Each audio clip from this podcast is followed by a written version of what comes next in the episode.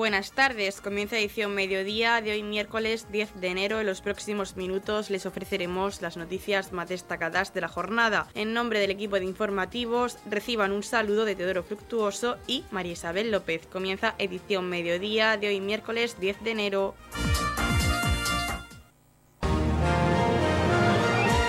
Edición mediodía, servicios informativos ha tenido lugar la firma del Protocolo General de Actuación UPTA, Unión de Profesionales y Trabajadores Autónomos, Delegación de Murcia, con el Ayuntamiento de Torrepacheco. En la firma han estado presentes el alcalde de Torrepacheco, Pedro Ángel Roca, la concejal de Comercio, Julia Albaladejo, el presidente de UPTA, Eduardo Abad, y Inés Mazuela, responsable de UPTA en Andalucía y Murcia. El alcalde de Torrepacheco, Pedro Ángel Roca, ha comentado que es un convenio entre las dos entidades para poner en contacto y ayudar a los profesionales autónomos del municipio, para que puedan tener una asistencia por parte de la asociación, un convenio beneficioso para profesionales y autónomos del municipio. Firmar el convenio de colaboración entre UPTA, lo que es la Unión de Profesionales y Trabajadores Autónomos, ¿no?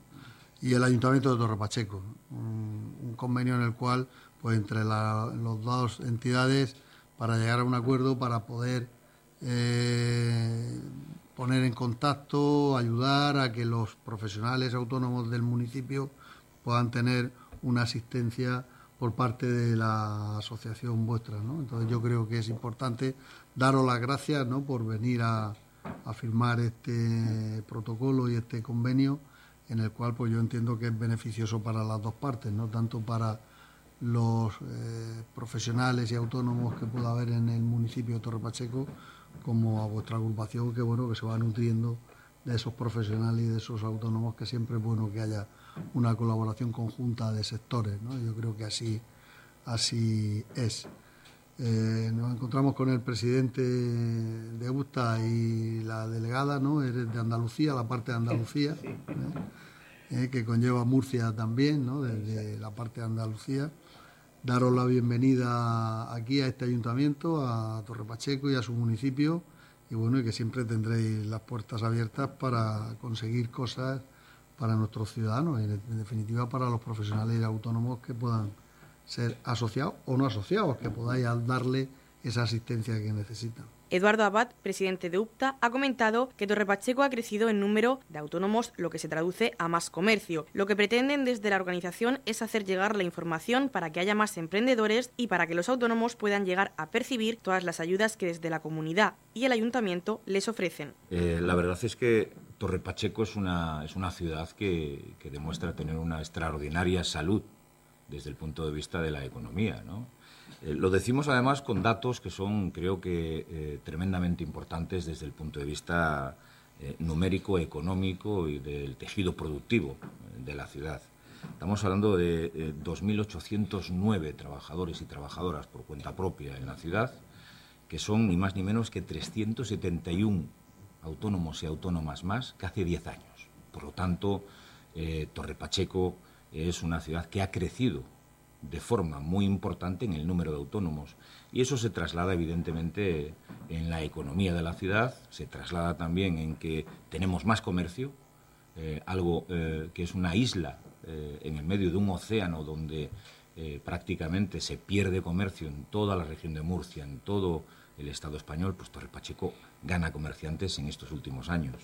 Tanto es así que eh, tenemos que decir que no solamente desde el punto de vista del trabajo autónomo es importante el crecimiento, sino que también desde el punto de vista del trabajo por cuenta ajena. No nos olvidemos que en este último año Torre Pacheco ha crecido en 243 trabajadores por cuenta ajena. Es decir, en estos momentos hay 17.245 afiliados a la Seguridad Social, que evidentemente sobre una población como la de Torre Pacheco estamos hablando de términos económicos de tremenda eh, relevancia. Y por lo tanto, eh, nosotros que somos una organización eh, desde el punto de vista muy pegada a la calle, muy pegada al territorio, muy pegada al autónomo.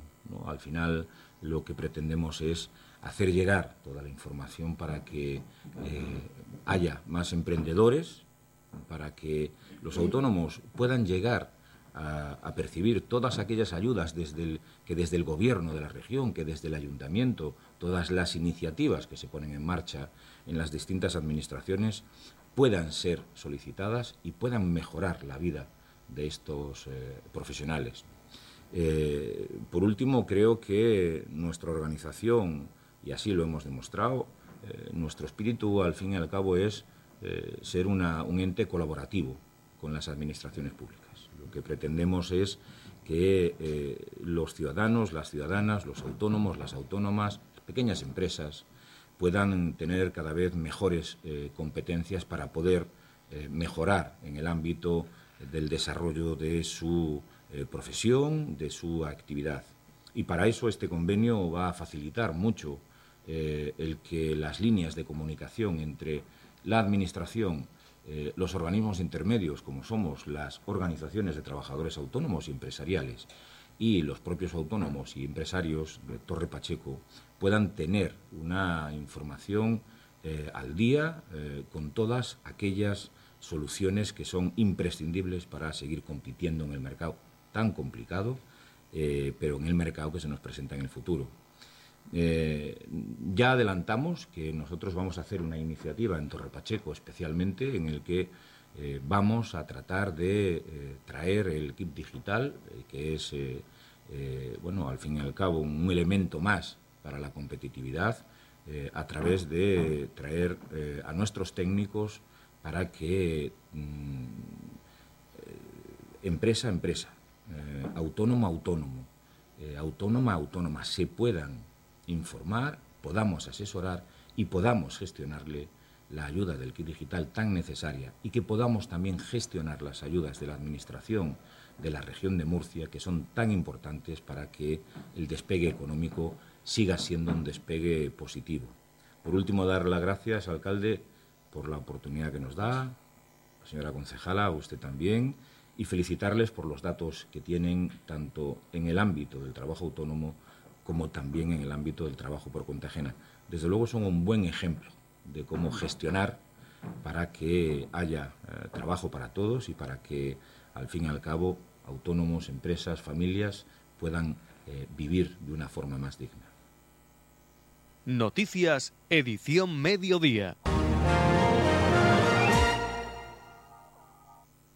El sábado 20 de enero, Loferro vivirá un día importante con la inauguración del Centro Cultural Sebastián Escudero, que se convierte en un nuevo espacio de referencia para la cultura local y el flamenco. En rueda de prensa celebrada en el Ayuntamiento de Torrepacheco con la presencia del alcalde Pedro Ángel Roca, el concejal de Cultura Javier Plaza y el presidente de la Peña Flamenca Melón de Oro, Mariano Escudero, se dieron las claves para la nueva temporada ferreña que tiene ese 20 de enero, Día de Sebastián, como uno de los más emotivos de su historia. Será el ballet flamenco de Loferro, dirigido por María Dolores Ross, el encargado de devolver el arte a unas tablas remodeladas con nueva iluminación y sonido, así como con nuevos camerinos para los artistas. Artistas que irán llegando en las llamadas galas de invierno los días 10 y 24 de febrero 9 y 23 de marzo y 13 y 27 de abril para seguir ofreciendo a Torre Pacheco, Roldán y Loferro lo mejor del panorama flamenco. La 45 edición del Festival Internacional de Cante Flamenco de Loferro se celebrará del 22 al 28 de julio. Por otro lado, también se informó sobre las fechas de celebración de la nueva edición del Festival Internacional de Cante Flamenco de Loferro que mantiene su ubicación temporal a finales del mes de julio, del 22 al 28, las galas selectivas todos los sábados del mes de junio. Loferro reactiva así su programación y pone la mirada en una 45 edición que promete ser inolvidable en este proyecto que Sebastián Escudero y un grupo de amigos pusieron en marcha allá por el año 1980. Pueden seguir toda la información del Festival de Loferro y actividades de la Peña en la página web www.loferroflamenco.com.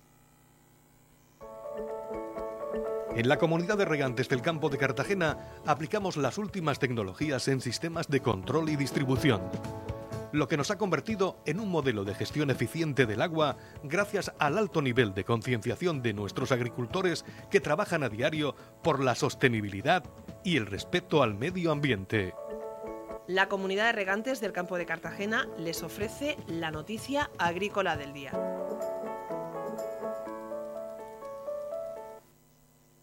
La obligación de contar con un cuaderno de campo digital se retrasa ocho meses. El Consejo de Ministros aprobó un Real Decreto por el que se modifican diversos reales decretos para clarificar la aplicación en España de la nueva política agrícola común. Las modificaciones se realizan en base a la experiencia adquirida en el primer año de vigencia de la nueva política agraria común que entró en vigor el 1 de enero de 2023 y tiene que ver con aspectos de índole técnica. Asimismo, se adopta la normativa a los cambios introducidos por la modificación del Plan Estratégico de la Política Agrícola Común de España 2023-2027 que fue aprobada el 30 de agosto de 2023 con precisiones y aclaraciones que no alteran los principios de la estrategia de intervención. El objetivo es facilitar una mejor comprensión de las normas y aportar seguridad jurídica a los agricultores y ganaderos. En un solo texto se modifica los reales decretos sobre los derechos de ayudas básicas a la renta para la sostenibilidad 1045-2022 sobre gestión y control de la política agraria común 1047-2022 de la intervención de pagos directos y requisitos comunes del plan estratégico de la política agraria común y la solicitud única 1048-2022 de condicionalidad 1049-2022 y el relativo al sistema de información de explotaciones SIEX y el cuaderno digital de explotación 1054-2022 2022, todos ellos de 27 de diciembre. Las modificaciones relativas al cuaderno digital dan respuesta a las demandas del sector de disponer de un mayor periodo de adaptación para familiarizarse con las nuevas herramientas y prepararse para su cumplimiento. Así, la entrada en vigor del cuaderno digital de explotación se amplía al 1 de septiembre de 2024 para las explotaciones de mayor tamaño y un año más tarde, septiembre de 2025, para las explotaciones pequeñas. Las explotaciones más pequeñas quedan exentas de su uso, lo que engloba a las que cuentan con una superficie igual o menor a 5 hectáreas siempre que la superficie de regadío no supere una hectárea, así como aquellas explotaciones que únicamente dispongan de pastos en los que no se realicen aplicaciones de fertilizantes. Además de ampliar los plazos de entrega en vigor del cuaderno digital de explotación y de eximir a las explotaciones más pequeñas de su uso, las modificaciones buscan fomentar la utilización voluntaria del mismo por parte de aquellos agricultores que ya se encuentran preparados para su utilización. Todo ello con el objetivo de garantizar la adecuada implementación de esta nueva herramienta. También se modifican normas sobre derechos de ayuda básica a la renta para la sostenibilidad de la política agrícola común. Estos cambios contemplan un tratamiento especial para el acceso a la Reserva Nacional de las Cooperativas de Explotación Comunitaria de la Tierra. Además, se limitan los arrendamientos sin tierras y se concretan procedimientos al establecer, con carácter general, la tramitación electrónica de los recursos en relación a las decisiones sobre Reserva Nacional.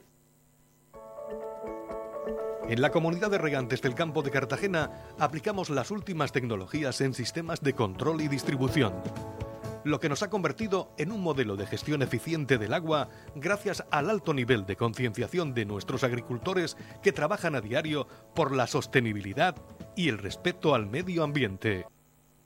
Entre el 18 y el 21 de enero se celebra en el Palacio de Ferias y Exposiciones de la región de Murcia y FEPA el cuarto Salón del Caravaning y Tiempo Libre del Levante, en el que se mostrarán las principales novedades en cuanto a autocaravanas, caravanas y campers. En un mismo espacio se podrán encontrar las principales marcas de un sector en pleno auge y que cada vez cuenta con mayor número de adeptos. Cuatro días en los que IFEPA se convierte en cita obligada para los profesionales y apasionados del sector, donde las principales marcas del mercado traerán grandes ofertas tanto para venta como para alquiler. Todo ello de la mano de más de 50 empresas participantes procedentes de varios puntos de la geografía nacional, las cuales ocuparán 20.000 metros cuadrados de exposición. Entre los expositores se podrán encontrar representantes de distintos campings llegados de varios puntos del país que ofrecerán una extensa oferta de alojamiento. A todo ello se suma una importante galería comercial con complementos y accesorios, junto a zona gastrobanning en la que se podrá disfrutar de varias food trucks y una gran variedad de opciones gastronómicas. Además destaca un espacio de ponencias que permitirá compartir experiencias con otros viajeros y profesionales del sector y los asistentes podrán participar en un sorteo de accesorios para camping por cortesía de la empresa Vida Campista, así como de actividades de aventura y exhibiciones, entre otras sorpresas que estarán dirigidas tanto a adultos como a familias. El horario de la feria será ininterrumpido jueves de 10 y media de la mañana a 8 de la noche, viernes y sábado de 10 y media de la mañana a 8 y media de la noche y el domingo de 10 y media de la mañana a 7 de la tarde. Y la entrada anticipada que tiene un precio de 4 euros hasta el día antes del comienzo comienzo del certamen se puede adquirir online en la web www.ifepa.es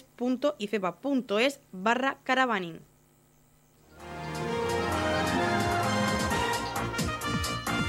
Edición Mediodía, el pulso diario de la actualidad local se ha presentado la programación de las fiestas de Santa Rosalía que comenzarán el jueves 11 de enero con el programa Recuerda con nosotros que podrán escuchar en directo a través de Radio Torre Pacheco y que podrán el final el 21 de enero. El concejal de festejos Pedro Baró ha comentado algunas de las actividades que los vecinos pueden disfrutar durante estas fiestas. Nos encontramos en la plaza del Ayuntamiento de Torre Pacheco y estamos presentando el cartel y el programa de fiestas de Santa Rosalía, que este año van a ser las primeras fiestas como concejal y, la verdad que veo la gente lo ilusionada que está y las ganas que tiene de que lleguen estas fiestas tan tradicionales.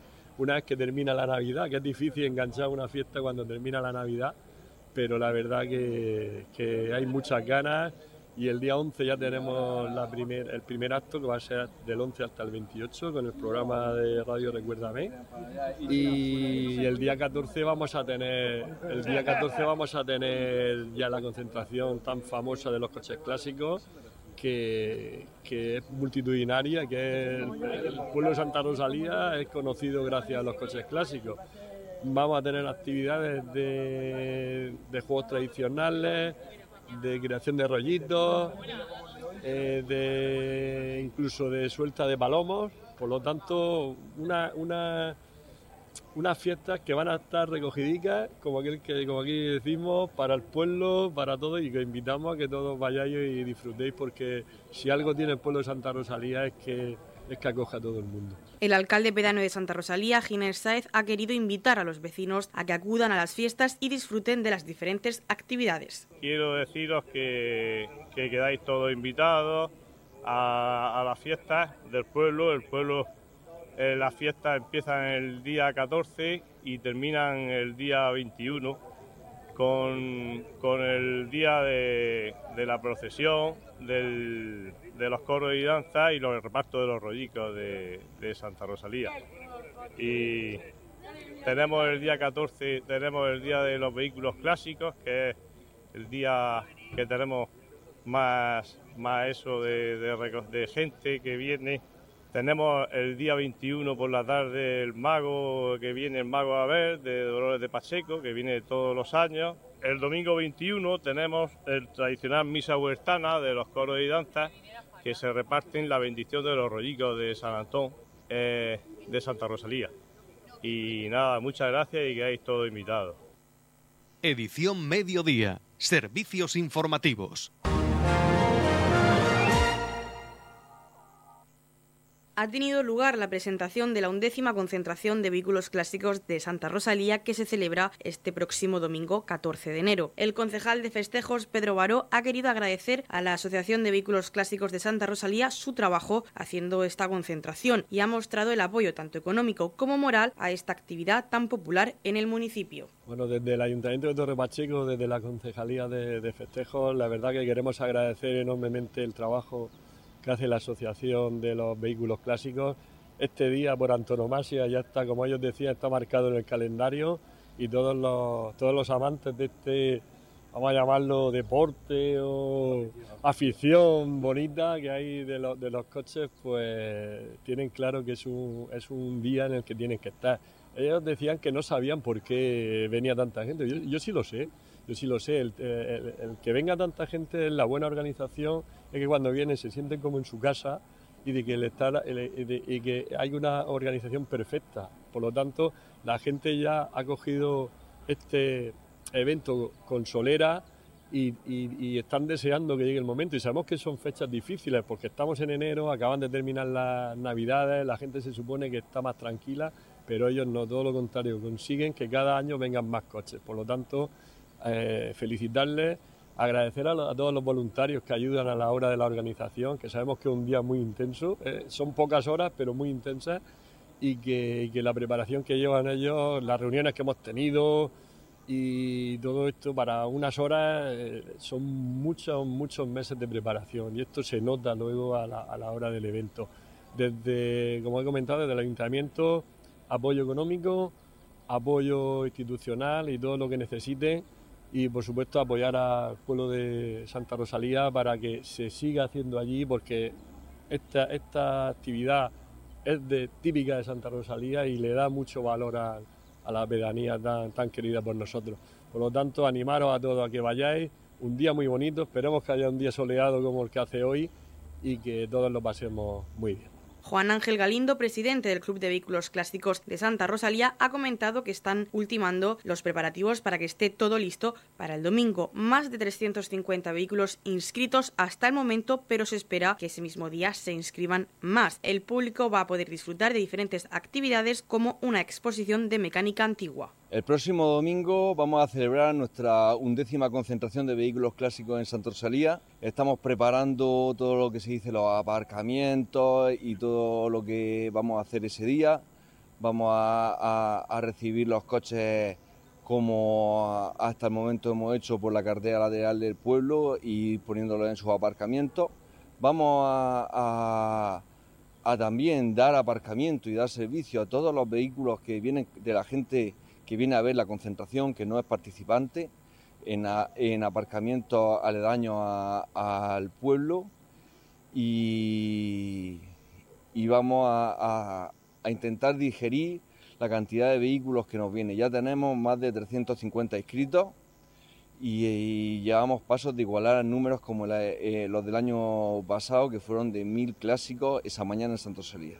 Vamos a tener nuestra sede abierta con nuestra exposición de mecánica antigua, donde hay despiece de, distintos vehículos y hay paneles explicativos donde se ve cómo funciona la mecánica tanto de coches como de, motos. Vamos a tener en la plaza de enfrente de nuestra sede nuestro coche, nuestro 600, 600 a la carrera, eh, en el centro del circuito de coches a pedales. Nosotros venimos haciendo una carrera de, coches a pedales para críos entre 3 y 6 años, que consiste en darle una vuelta al 600 con coches de época, pequeñitos para, para ellos. Vamos a. Tenemos nuestro jurado, que a la misma vez que se van escribiendo los vehículos y con los datos que tenemos, va eligiendo los premiados en cada una de las categorías que le entregaremos los premios eh, en el escenario eh, de la concentración. ¿Cuántos clubes vienen a, la concentración de Santa Rosalía y desde qué puntos llegan a, Santa Rosalía? Eh, todos los años nos, nos visita una gran cantidad de clubes. No, los últimos años hemos podido barajar entre 25 y 30 asociaciones distintas Vienen desde lugares como Valencia, Albacete, Almería e incluso Madrid, aquí a visitarnos. y Jaén, y este, y este año vienen desde la zona de Jaén un, club que ya no ha confirmado su existencia. En principio no veo coches, no han confirmado. El ser la primera concentración de vehículos clásicos con la que se inicia el año de concentraciones, ¿eso es eh, bueno a la hora de organizar este evento? Bueno, nosotros la verdad es que eh, no llegamos a comprender el éxito que hemos ido teniendo y, el crecimiento que hemos, ido teniendo durante los años. Una de las razones tiene que ser estas fechas, ser la primera del año, ser justo de todas las fiestas de, Navidades, que los aficionados han podido preparar sus vehículos y, eso, y, tal. y nosotros tenemos nuestro buco ya en el calendario. Hay otras concentraciones en otros lugares, hay otras asociaciones que ya saben las fechas en las que nosotros hacemos nuestro evento y así no coincidimos con los unos con los otros.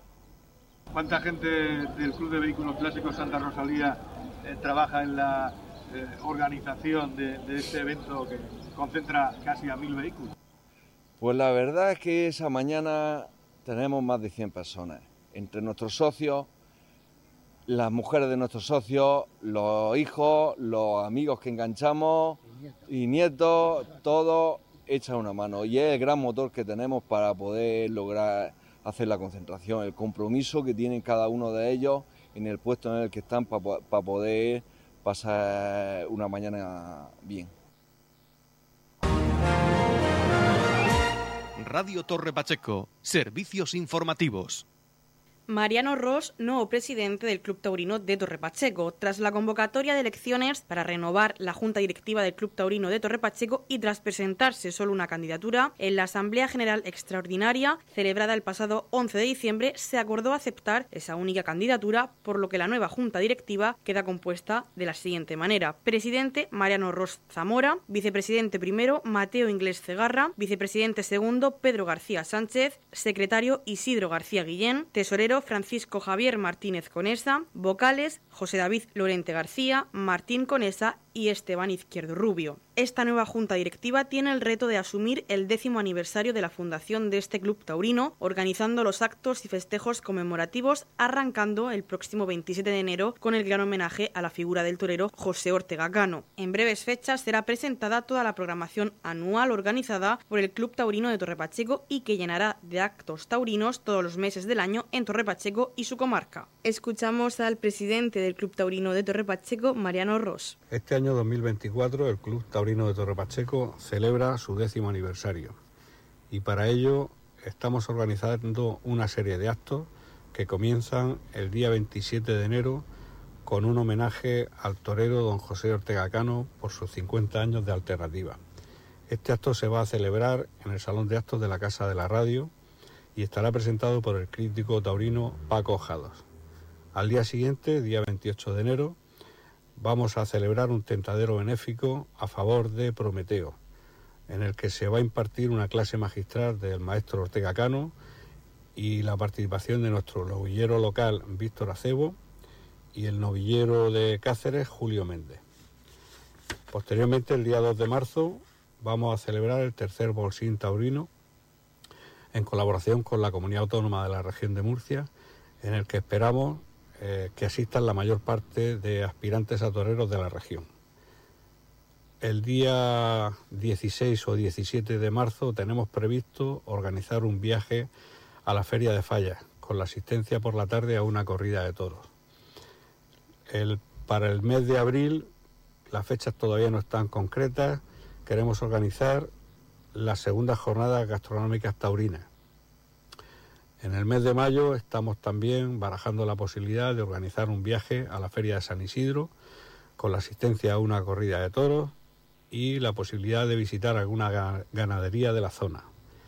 En el mes de junio posiblemente organicemos las jornadas de convivencia que realizamos todos los años del Club Taurino Torre Pacheco, en el que están invitados a asistir tanto los socios como los no socios de nuestro club y de momento no tenemos ningún acto más así en, concreto, pero eh, bueno, como siempre, en el mes de octubre el Club Taurino Torre Pacheco organizará y ayudará a eh, la celebración de la corrida de toros o novillada, todavía está por definir, que se hará en las fiestas patronales del municipio.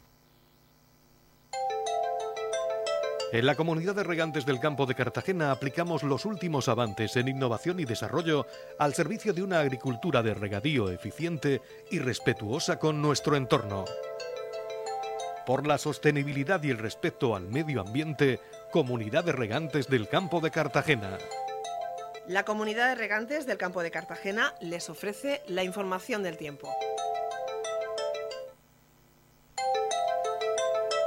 A continuación, conocemos la información meteorológica para hoy, miércoles 10 de enero, en la región de Murcia.